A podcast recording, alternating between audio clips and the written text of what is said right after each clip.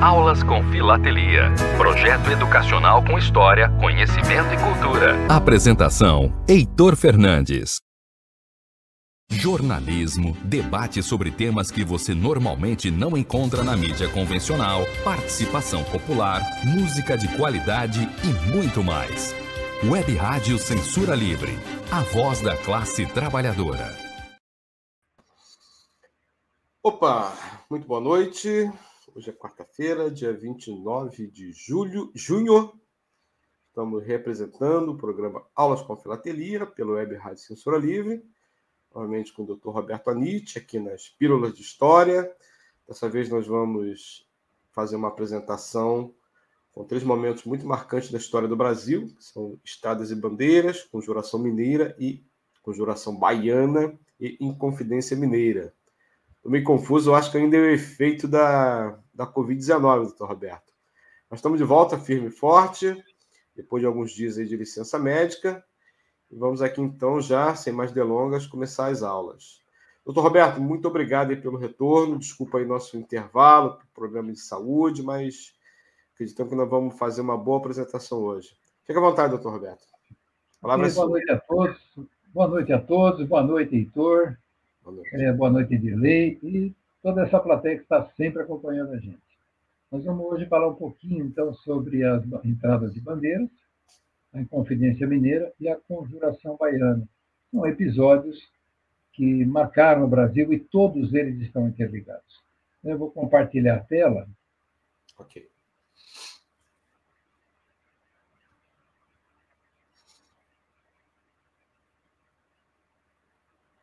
É, Dirley, está tá chegando tudo aí? Heitor, está tá vendo? Uh, Agora sim. Tá, eu, vou entrar com a, vamos entrar com a apresentação agora. Perfeito. Tá? Então, nós estamos começando aqui nossa, nossa sétima conversa, né, as pílulas de histórias do Brasil através dos tempos. E nós vamos começar falando um pouquinho de entradas e bandeiras. Então, vamos lá, vamos definir. Uma entrada. Entrada é uma expedição oficial, bancada pela coroa portuguesa, para explorar o nosso território em busca de riqueza. No começo, ela, ela pensa dessa maneira. Ela paga as pessoas para que venham buscar riquezas do Brasil. Lembrem, Portugal é um país pequeno, um país que, apesar de controlar é, uma marinha fantástica, ele é um país pobre, então ele precisa de riqueza. Ele começa a explorar o Brasil. Ah, no começo ele não tinha interesse nenhum, porque na carta de Pero Vaz Caminha não se achou ouro, não se achou nada. Se achou papagaio, fruta tropical, uma série de coisas que a Europa não conhecia. Mas aí surgem também as bandeiras, que eram expedições armadas organizadas por particulares. As bandeiras elas têm, vamos dizer, algumas fases do tipo de bandeira.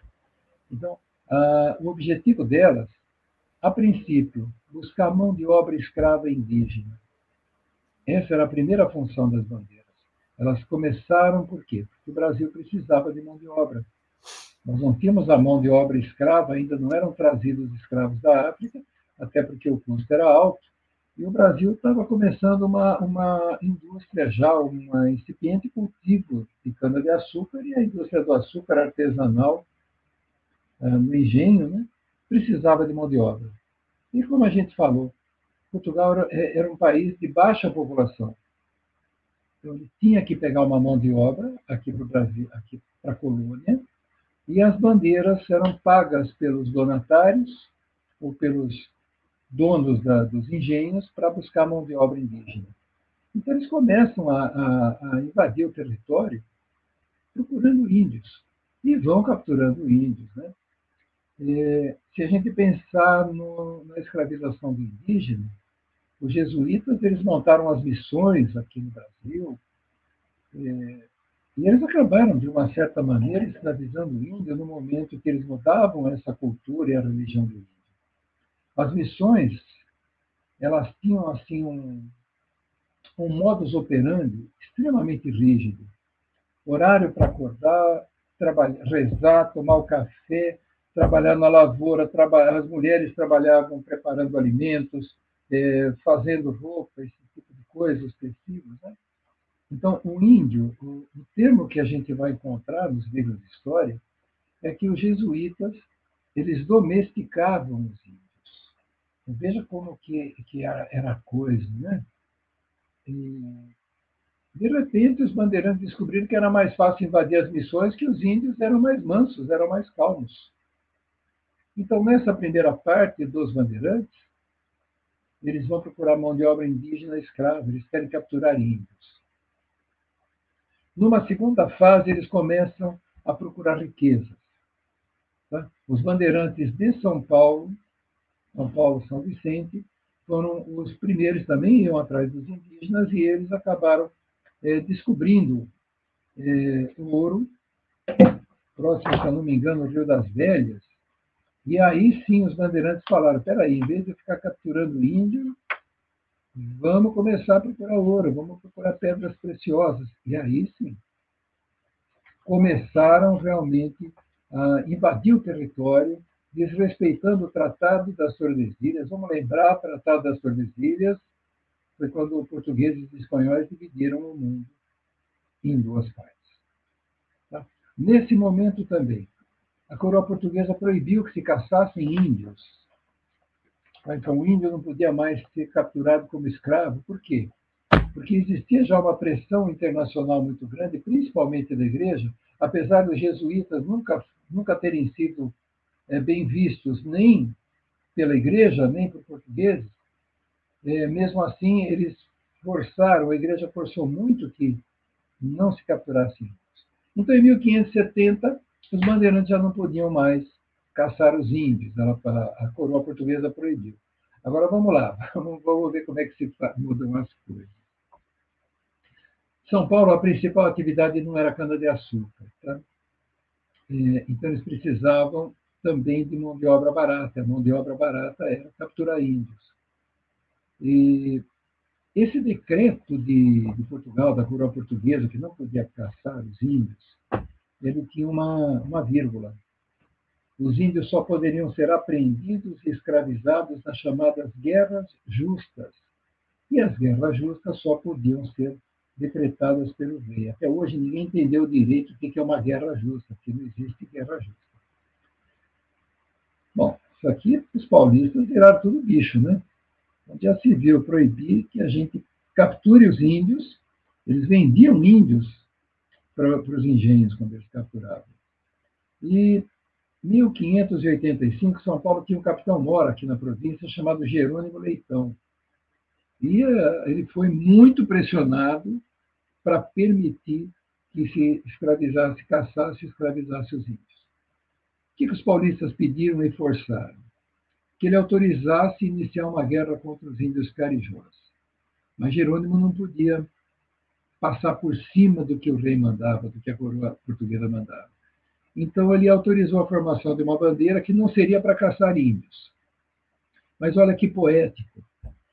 É, era para persuadir os índios, por vias pacíficas, na boa, a se tornarem escravos. Olha, olha quem quer, quem quer ser escravo? gratuitamente. E se o índio se recusasse, aí sim ele podia ser capturado e vendido como escravo. Ou seja, alguém vai lá e fala: olha, você vai ser um escravo, ou por bem ou por mal. Então veja que coisa interessante que a gente olha na história do Brasil. Ah, a terceira fase das bandeiras, então, a primeira foi para caçar índios, a segunda foi para aprisionar índios nas missões. E a terceira fase da, das bandeiras, é, eles eram contratados até por governos para destruir os quilombos e para capturar índios fugidos da escravidão e também a, a busca por metais preciosos. Então é bem interessante, né? O, a bandeira ela, ela tem as fases dela e todas essas fases são importantes é, na construção do limite territorial brasileiro. É, a gente fala em monções, quando a entrada, que era uma expedição oficial, ela seguia pelo rio. Tá? E quando ela seguia pelo rio, ela podia levar, inclusive, animais. Uh, aqui eu não anotei, depois eu vou, vou deixar anotado na hora que eu colocar a apresentação no site, é que as bandeiras também não eram só para destruir quilombos e capturar índio fugitivo, escravo fugitivo. Nessa terceira fase, ela também sai para fazer o levantamento territorial, criar currais para que o gado fosse criado dentro dos currais. Então, ela tem essa parte colonizadora também. Bom, na sequência, segunda metade do século XVII. Né? Ah, Portugal eh, já não tinha, estava numa crise financeira, uma crise econômica grave. As colônias da África tinham sido tomadas pelos holandeses, o açúcar, que estava no Brasil, por conta das, das invasões holandesas, quando a Holanda saiu, ela levou o nosso açúcar é, para a América Central, nas Antilhas. Além de ser uma distância mais próxima da Europa, eh, os holandeses trouxeram uma, melhoraram a tecnologia de produção de açúcar naquela época. Conclusão, o açúcar brasileiro começou a perder mercado.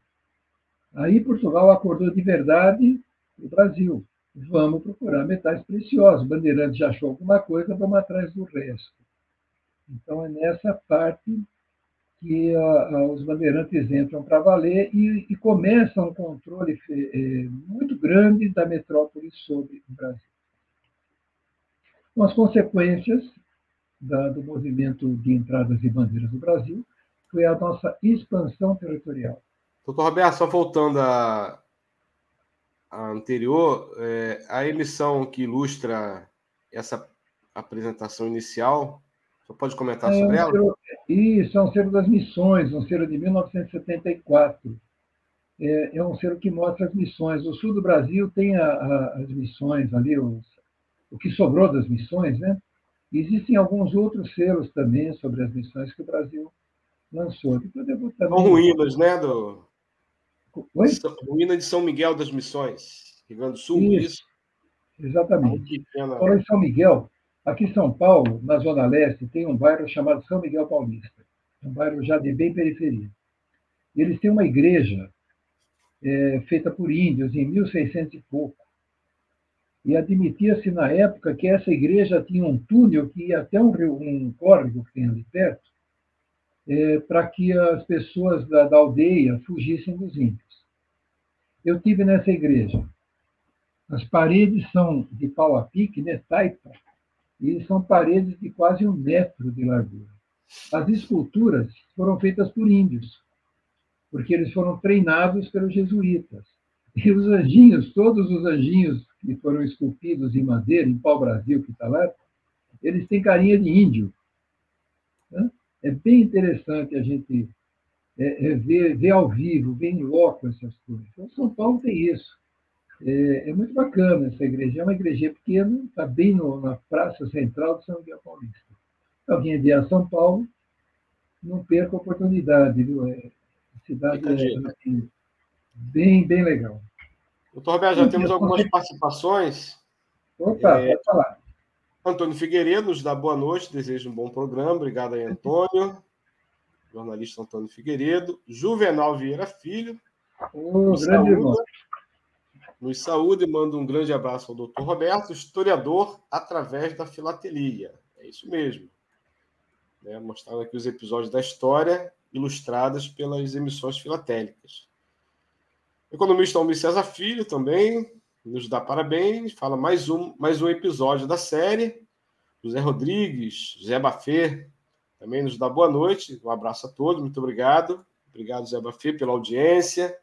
Obrigado a todos. Vocês podem nos acompanhar tanto pelo Facebook, pelo YouTube e também né, a representação aqui aos sábados, nossa, nossa programação, também por todos os aplicativos da rádio rádio online, live no Facebook e no YouTube ela é reproduzida. Você pode ouvir também um programa através do podcast, podcast nos principais agregadores da Web Rádio Censura Livre. Olá, Roberto, por gentileza, pode continuar. Então, vamos lá. Obrigado. É, é, a Inês Anisto também, e doutor Roberto Alves, dá boa noite. Opa, essa é minha irmã. boa noite a ela também, boa noite a todos. O Roberto Pires não apareceu, se não aparecer, risca o ponto dele. Deixa ele comigo. então vamos lá. O, o, movimento, então, das entradas de bandeiras, né, essa instituição, ela acaba alimentando a, a, um sistema de mão de obra indígena em todo o Planalto Paulista aqui, né, e possibilita a produção e, e, a venda, vamos dizer assim, desses gêneros agrícolas, abastecendo toda uma rede comercial, não só do Brasil, mas parte de Portugal e da América Portuguesa. Quando Portugal proíbe, em 1570, que se use índio como mão de obra escrava, que começa a ter, é, aumentar, vamos dizer assim, a, a, a contrabando de escravos da África para o Brasil. Ah, a gente aprende na, na escola qual é a contribuição de tudo isso na nossa língua. São os termos, os topônimos, né? palavras que vêm do, da, da, linguagem tupi-guarani vêm para o português, Jundiaí, Piracicaba, Sorocaba, Taubaté, as cidades, elas ganhavam o nome que os indígenas davam. Tatuapé. Né? É, eles acabaram fundando uma série de vidas no seu trajeto. Só uma curiosidade, é, eu nasci na Penha, São Paulo, na Zona Leste. Eu nasci dentro de casa, numa rua chamada Guaiaúna. Guaiaúna é uma, é uma palavra que vem também da linguagem indígena. Significa, significa caranguejo de água preta. Então, ah, do nosso lado, estão essas contribuições todas é, principais bandeirantes, né, no Brasil homenageou dois bandeirantes conscientes. Né? Um é o Baltazar Fernandes, que é o fundador de Sorocaba, é uma cidade do interior de São Paulo, uma cidade grande, já é uma metrópole. Né? E o outro é o Fernão Dias Pais, que parece que foi quem mais andou no Brasil. E a gente tem o Raposo Tavares, o Domingos Jorge Velho, o Navarro, o Domingos Calheiros, tem uma série deles, né? Fernão Dias Pais, ele era caçador de esmeraldas e ele mora segurando pedras verdes que não eram esmeraldas. O Borba Gato, que incendiaram a, a, a, estátua dele aqui em São Paulo, gente vai fazer um comentário muito rápido já já sobre isso, né? E, e assim, isso são coisas que a gente acaba aprendendo lá no, nas aulas do primeiro grau, do ensino fundamental, e a gente acaba esquecendo. Tudo isso teve uma importância muito grande na construção desse país. É, hoje a gente tem alguns historiadores, ou sei lá o que mais, sociólogos, não sei, extremistas.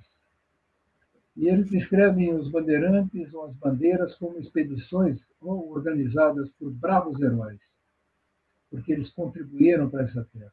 Ou também mostram os bandeirantes como fascínoras desprezíveis. E esse tipo de opinião em pleno século XXI, é, eles servem somente para interesses político-ideológicos. Nós não podemos julgar os séculos passados com a moral do século XXI. Nós evoluímos, a humanidade está evoluindo. Então a gente não pode nem olhar como bandido nem como herói. São fatos que aconteceram, como eu disse na primeira aula, né? Eu estou descrevendo a história do Brasil como quem descreve um quadro. Na sequência, vamos falar da Inconfidência Mineira? A gente lembra, agora há pouco eu falei, os bandeirantes também saíram procurando riqueza, porque Portugal precisava de riqueza. E, de repente, o ouro está sendo produzido aqui no Brasil. É, os portugueses têm um controle extremamente rigoroso sobre o ouro produzido. Ah, ele está principalmente nas cidades mineiras, Ouro Preto, Mariana, é, todo aquele, aquele roteiro que a gente chama de roteiro do ouro, era onde mais se, é, se procurava ouro, se garimpava ouro, se extraía ouro das minas. E Portugal, ele monta as suas casas de fundição, a chamada Receita Federal. Eles eram bonzinhos, eles cobravam 20%, que é o quinto. Então, o cidadão pegava o ouro, levava na casa de fundição, eles derretiam o ouro ver uma barra de ouro, e dessa barra, 20% era do governo português. Eu não sei por que, que eles reclamavam de pagar 20%. Nós pagamos 27,5% de imposto de renda e estamos quietos aqui, né? Então, nós temos que. É. Heitor, é, é, é, é uma coisa incrível. Eles pagavam esse quinto, esse ouro ia direto a Portugal. Tá? Só que chega no momento que a produção cai, de tanto que é, é, exploraram aquelas minas. Aí ele institui a derrama. O que era derrama? Ele podia invadir propriedade e confiscar os bens. Então o cidadão pagava, sei lá, 100 gramas de ouro por semana e de repente ele não conseguia pagar. Ah, ah, o governo mandava que as propriedades dele fossem invadidas e ele tinha tudo confiscado. Só que a derrama atingiu quem? A classe mais rica da sociedade. Né? Quem, tinha, quem era dono de mina de ouro não era pobre, eram ricos. E, e, e, essa parte rica da sociedade, ela acaba conspirando. Eles queriam formar uma república. Por quê? Porque estavam chegando para o Brasil as ideias iluministas da França. Nós tínhamos a independência dos Estados Unidos também, que era uma ideia muito grande. Então, eles falaram, bom, vamos montar uma república mineira.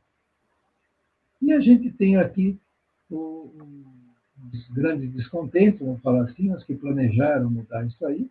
Era o Cláudio Manuel da Costa, que era um poeta, Tomás Antônio Gonzaga, o Joaquim José da Silva Xavier, que era um alferes, ele era apelidado de Tiradentes, e alguns, vários religiosos, vários militares. Uh, por que Tiradentes? Né? O, o, o Joaquim José, ele arrancava dentes. Ele era um barbeiro, o barbeiro arrancava dentes. Eu estou fazendo uns cursos para entender como que a gente trata pacientes com cannabis. Cannabis é a, é a maconha, só que ninguém dá maconha para ninguém fumar, a gente usa alguns alcaloides. E, ontem, e foi citado ontem que o Tiradentes ele tinha maconha na, vamos dizer, na mala de primeiros socorros dele. Uhum. É bem interessante a gente ver isso pelo efeito analgésico que ela dá. Ah, aqui a gente tem um selinho de Tiradentes, tem Sim. uma palestra do SPP Conecta, que teria que procurar no site da, da, da Sociedade Filatélica Paulista, que foi a construção da imagem de Tiradentes. Tem uma história fantástica por trás de tudo isso. Tiradentes foi lembrado é, somente na República. Tiradentes passou esquecido. Mas na República tinha-se tinha -se que criar um herói, se criou o Tiradentes herói. O Tomás Antônio Gonzaga, que escrevia cartas a Marília de Dirceu, poesia para Marília de Dirceu, eu tenho esse livro, é muito bacana. Marília de Dirceu é uma criação dele. A Marília, Marília de Dirceu não existiu. Tá? Ela era uma, um sonho da vida do Tomás Antônio Gonzaga. E, Essa missão filatélica abaixo do Tiradentes é? É, exatamente. É 250 anos do nascimento do Tomás Antônio Gonzaga e mostra a Marília de Dirceu, que também não tem rosto, mas criaram um rosto para ela. Interessante que também na série Mulheres Famosas, de 1967-69, que é a série que sucedeu a série desses grandes heróis brasileiros, é a série de Mulheres Famosas. Marília de Dirceu está nessa série do Cerco de Três Centavos. Ela nunca existiu, Marília. Agora que eu me dei conta, você falava e eu não vi a imagem, que tá, aparece muito pequena para mim. Né? Ah. Você está vendo eu e a imagem. Na sua né? descrição, é. é. Então vamos lá. Ah, Joaquim Silvério dos Reis. É interessante que, como todo lugar, tem um traidor, né? Uhum. E o Joaquim ele, ele negociou com a coroa a anistia das dívidas dele. Ele ficou sem dever nada e entregou todo mundo. Todo mundo foi preso. A coroa nunca é, tratou ninguém com carinho, principalmente com quem é, cometia o crime de lesa majestade. Então, falar em construir uma república numa colônia portuguesa é um crime de lesa majestade. E a gente vai ver que em outras revoluções, outras rebeliões, acontece a mesma coisa. Doze confidentes foram condenados à morte. No dia seguinte, essa sentença modificou. Eles foram condenados a degredo, que é sair do país. Tomás Antônio Gonzaga foi um deles, no exílio uh, galés, ir para navio era pior que morrer enforcado. É, alguns religiosos ficaram reclusos na igreja e não podiam mais sair da clausura, ou seja, ficaram presos do convênio, do convento ou seminário, da igreja. E Tiradentes não. Tiradentes, ele teoricamente assumiu a culpa e foi condenado à morte por enforcamento, em 21 de abril de 1792, no campo de Lampadosa, no Rio de Janeiro. E aí que vem mais. O corpo dele foi esquartejado, salgado, e se colocaram as partes no caminho entre Rio e Minas. A cabeça dele desapareceu. Ele fica uma semana e depois os religiosos é que recolhiam ah, os, essas partes de corpos dos esquartejados cada vez que a coroa condenava alguém à morte. Aqui eu tenho um tríptico, três selos de 1989, mostrando os 200 anos da Inconfidência Mineira. A gente tem uma arte aqui quase que cubista, é, mostrando Vila Rica ou alguma coisa assim, né? cidades bem parecidas lá com Ouro Preto. Sim. É, tem uma história de que Tiradentes não foi enforcado, que alguém entrou no lugar dele. E tem uma história que existe o nome dele depois de alguns anos dando entrada no Porto de Salvador. Tá? Eu li isso numa revista de história cerca de 15, 20 anos atrás, um pouco mais, e isso me deixou meio curioso para saber, mas eu não consegui achar nada, então eu não coloco aqui porque não tem nada dizendo isso. Não tem um fonte. Detalhe, não tem fonte. E um outro detalhe, mesmo que isso fosse verdade, Tiradentes é consagrado como herói nacional é, no início da República. Jamais isso aí vai mudar nos livros de história. Isso é uma verdade pré-estabelecida, a conversão de Tiradentes em um herói. Vejam, ele morreu em 1792. Ele ficou esquecido até o começo da República. Aí se criou, uh, os militares na, do início da República pegaram o dia 21 de abril e converteram no primeiro feriado nacional, à exceção do feriado religioso. Interessante essa, esses detalhes da nossa história, são bem interessantes. Aqui um bloco esse bloco é de 1992, é, do bicentenário da execução do Tiradentes. Veja, aqui o rosto dele é completamente diferente do outro rosto. Sim. Aqui nós temos o rosto de, de Tiradentes confundindo com o rosto de Jesus. A pintura que existe do corpo esquartejado de Tiradentes, ela forma uma cruz. Os membros, de, de, de, o desmembramento dele forma uma cruz. Ou seja, a República, o início da República, tentou converter Tiradentes num herói do tamanho ou de uma certa importância próxima à de Jesus Cristo do catolicismo. Veja, Alferes não usava barba, não usava cabelo comprido. Mas ele tem cabelo comprido e tem barba. Porque Jesus também, que não existe nenhuma fotografia, nenhuma pintura da época nem poderia ter, também sempre foi retratado com cabelo comprido e barba. Agora que eu levantei a polêmica, eu vou mudar de assunto. Bom, eu chego aqui na Conjuração Baiana. Antes da Conjuração Baiana, doutor Roberto, deixa eu fazer mais, uma, mais um comentário aqui. Ó. O José Rodrigues, que é o nosso José Bafê, ele avisou que o Roberto chegou. Antes ele já havia mas então... que o Roberto Pires, ó, ele falou, deve estar ocupado, mas deve participar ainda. Que tinha acabado de, acabamos há pouco de ter um encontro filatélico com sorteio. O Roberto Pires que já justifica, já está perdoado, doutor Roberto. Ele fala assim: ó. Está perdoado, trouxe a testada, está perdoado. Dia de sorteio da Filabras, me desculpe, está desculpado. Depois vejo o início. Prazer imenso estar aqui com você. Beleza, Roberto. Ó, tá joia. É, você pode ver se o início, você pode ir lá no nosso canal né, do YouTube, se inscrever no canal, clicar lá no sininho para receber as próximas informações da Web Rádio Censura Livre e vai acompanhar toda a nossa programação, além do programa Aulas com Filatelia.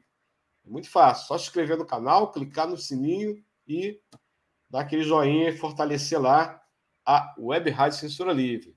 Inscreva-se no nosso canal e acione o sininho, tá aí a mensagem.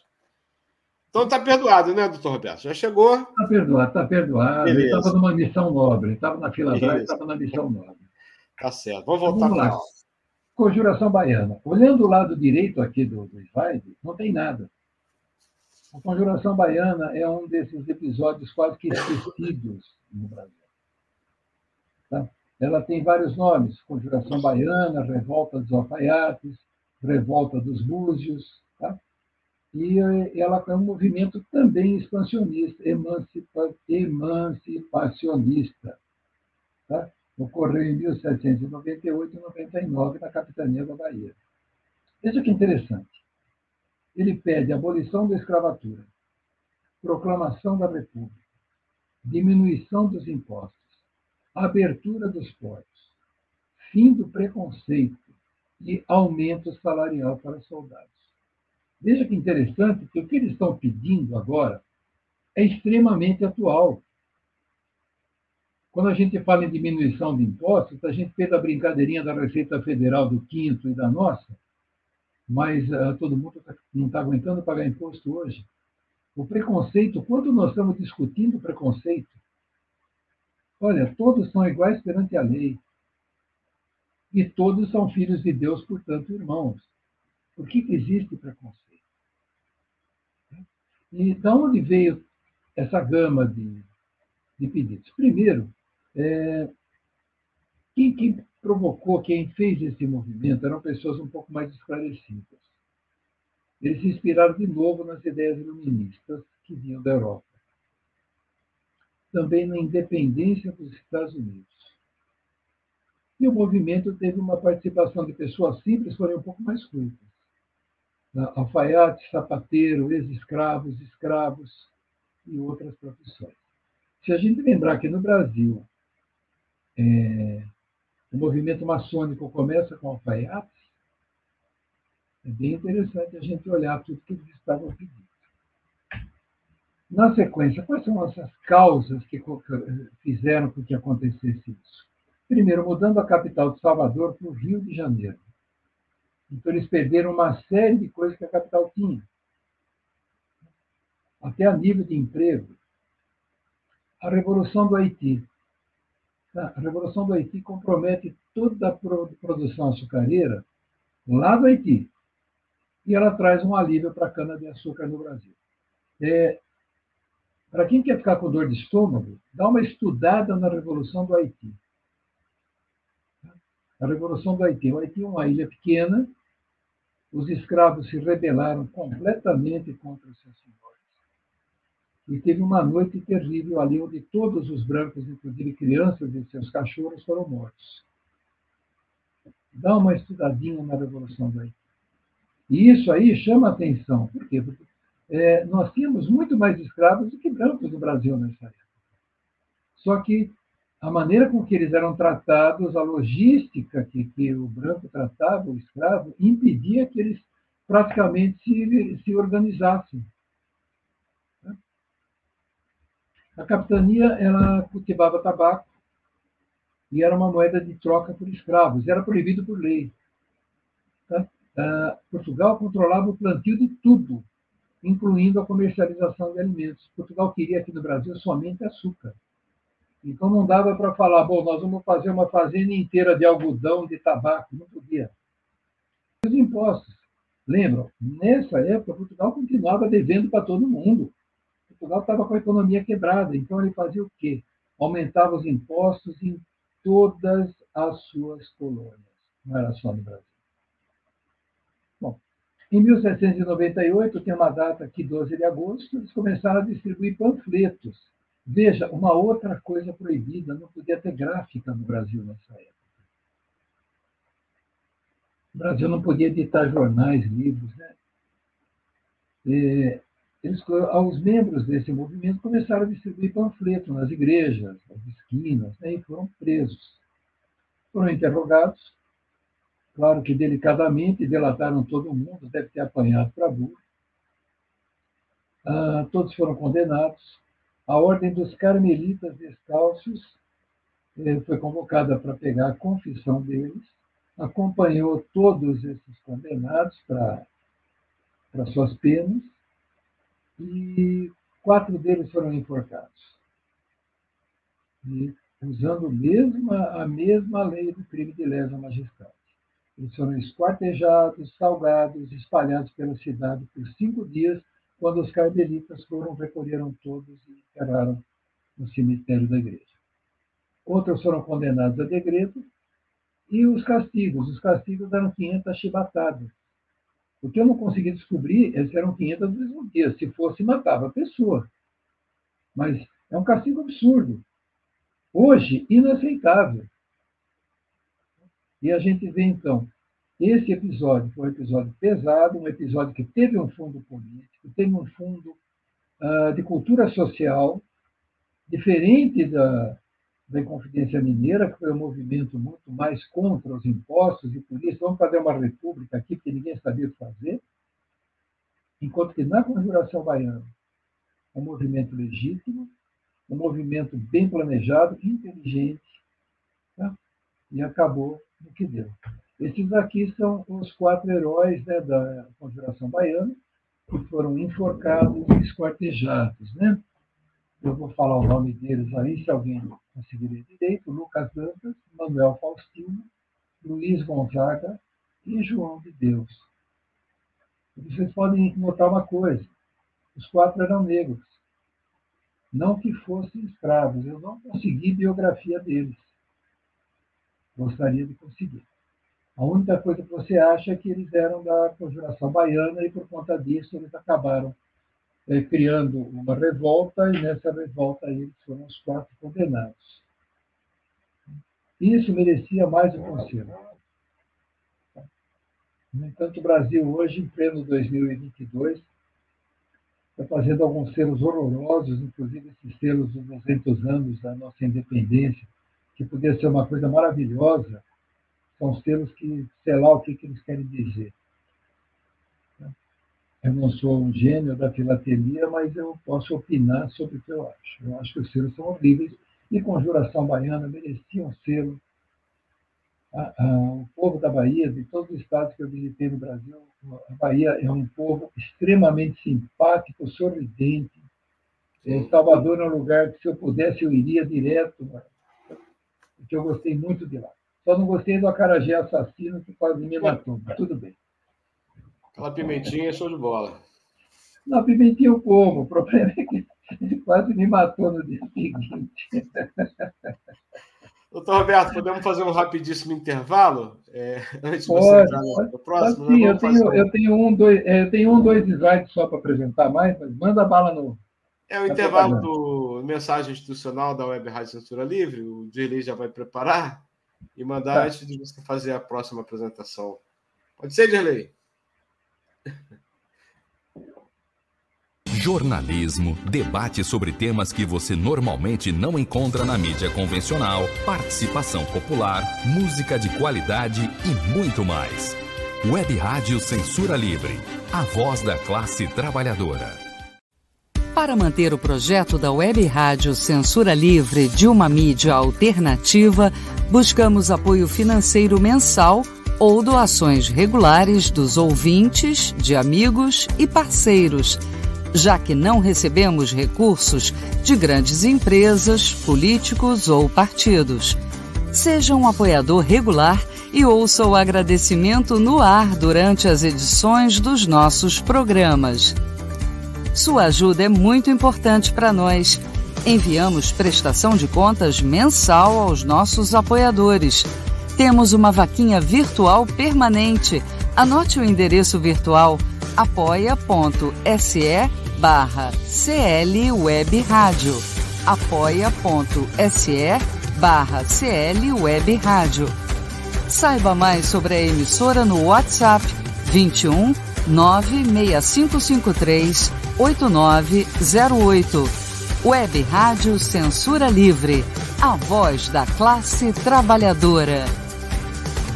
Acompanhe a programação da Web Rádio Censura Livre no site www.clwebradio.com, no aplicativo exclusivo para ouvir rádio no celular, tablet e Smart TV. A emissora também está no Rádiosnet, um dos maiores aplicativos para esta finalidade, na nossa página no Facebook e no canal da emissora no YouTube.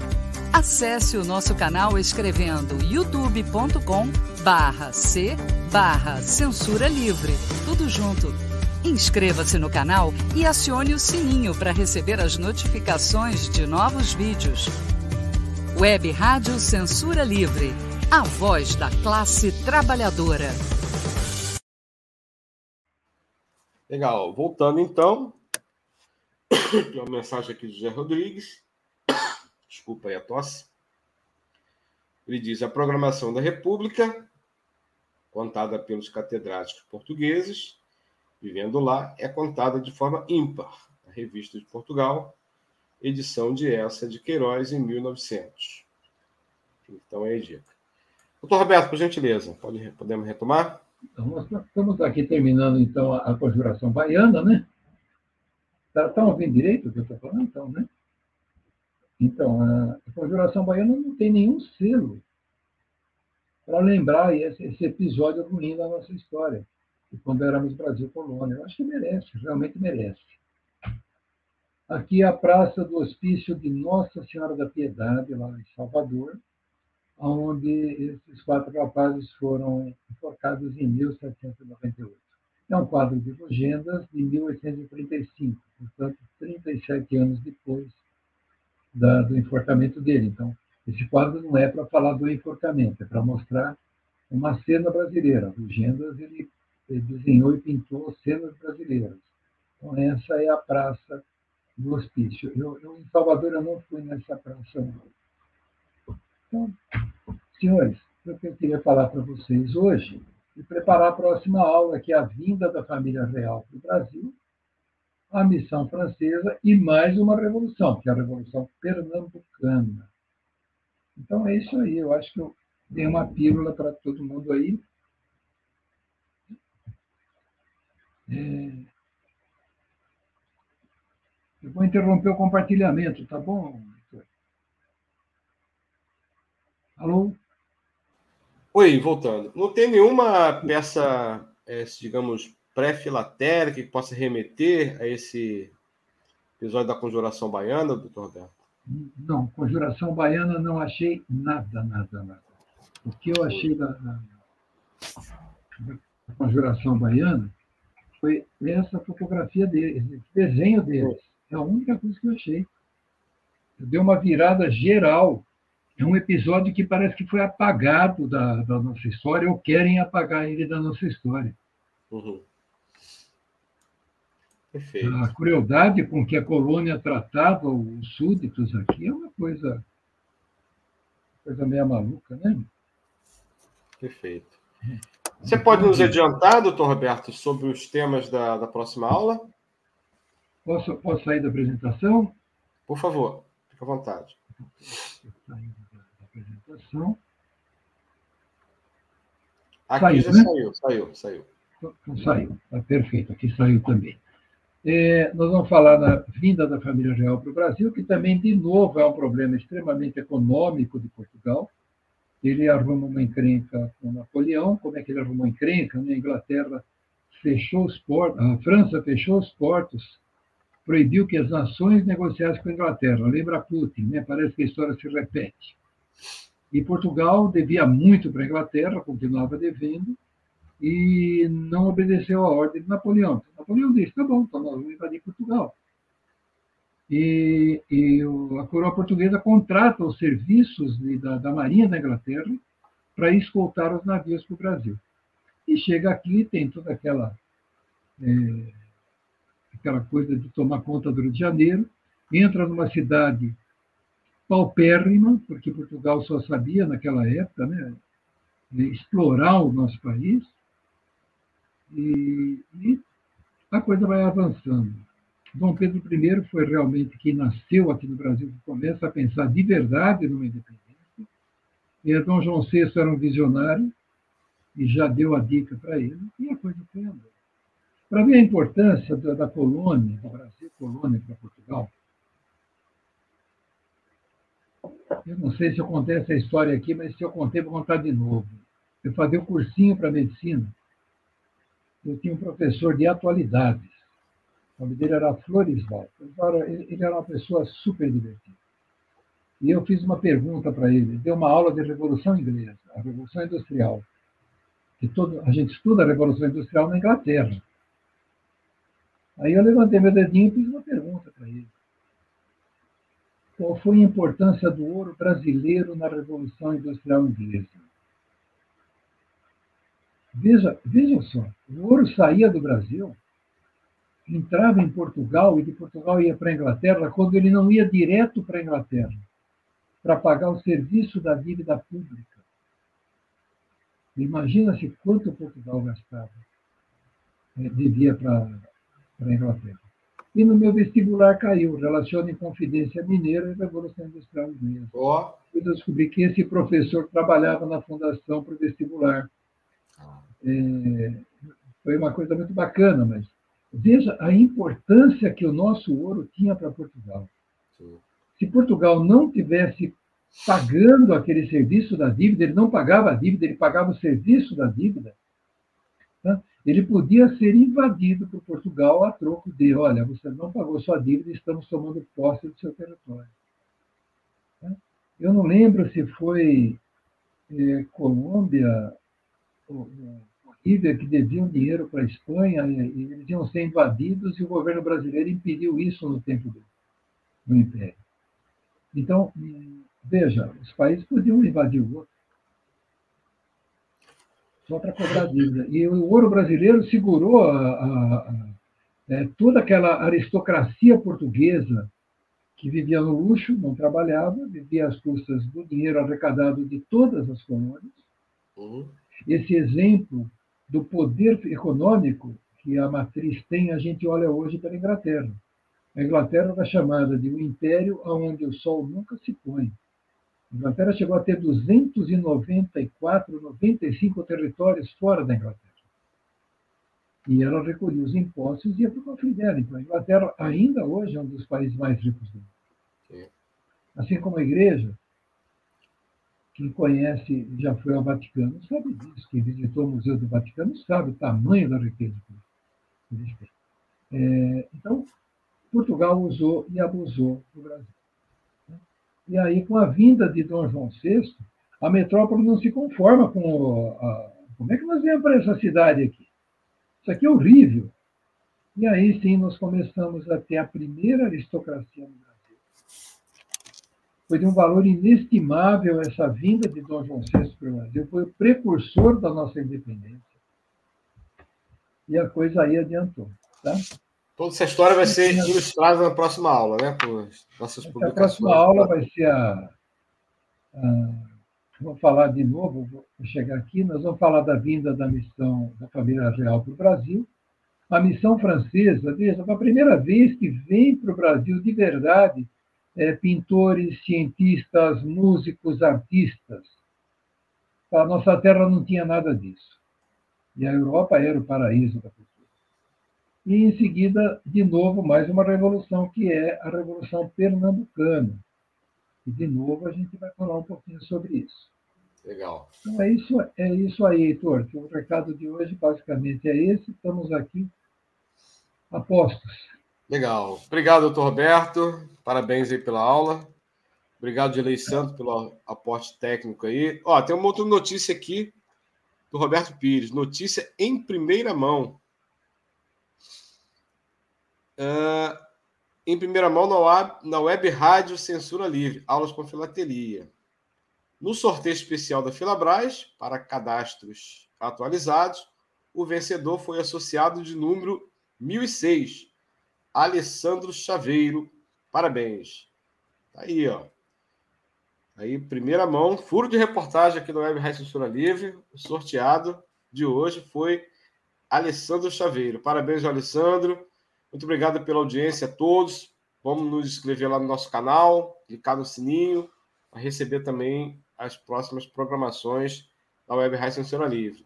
Muito bom, professor Anish, parabéns a todos, boa noite a todos. É a mensagem de José Rodrigues e Inês Anish também nos dá lá os parabéns. Doutor Roberto, muito obrigado. Até a próxima aula a todos. Bom final de semana. Grande abraço. Obrigado. Valeu, obrigado. Fiquem todos com Deus. Obrigado. Até outra semana. Valeu. Aulas com Filatelia. Projeto educacional com história, conhecimento e cultura. Apresentação: Heitor Fernandes.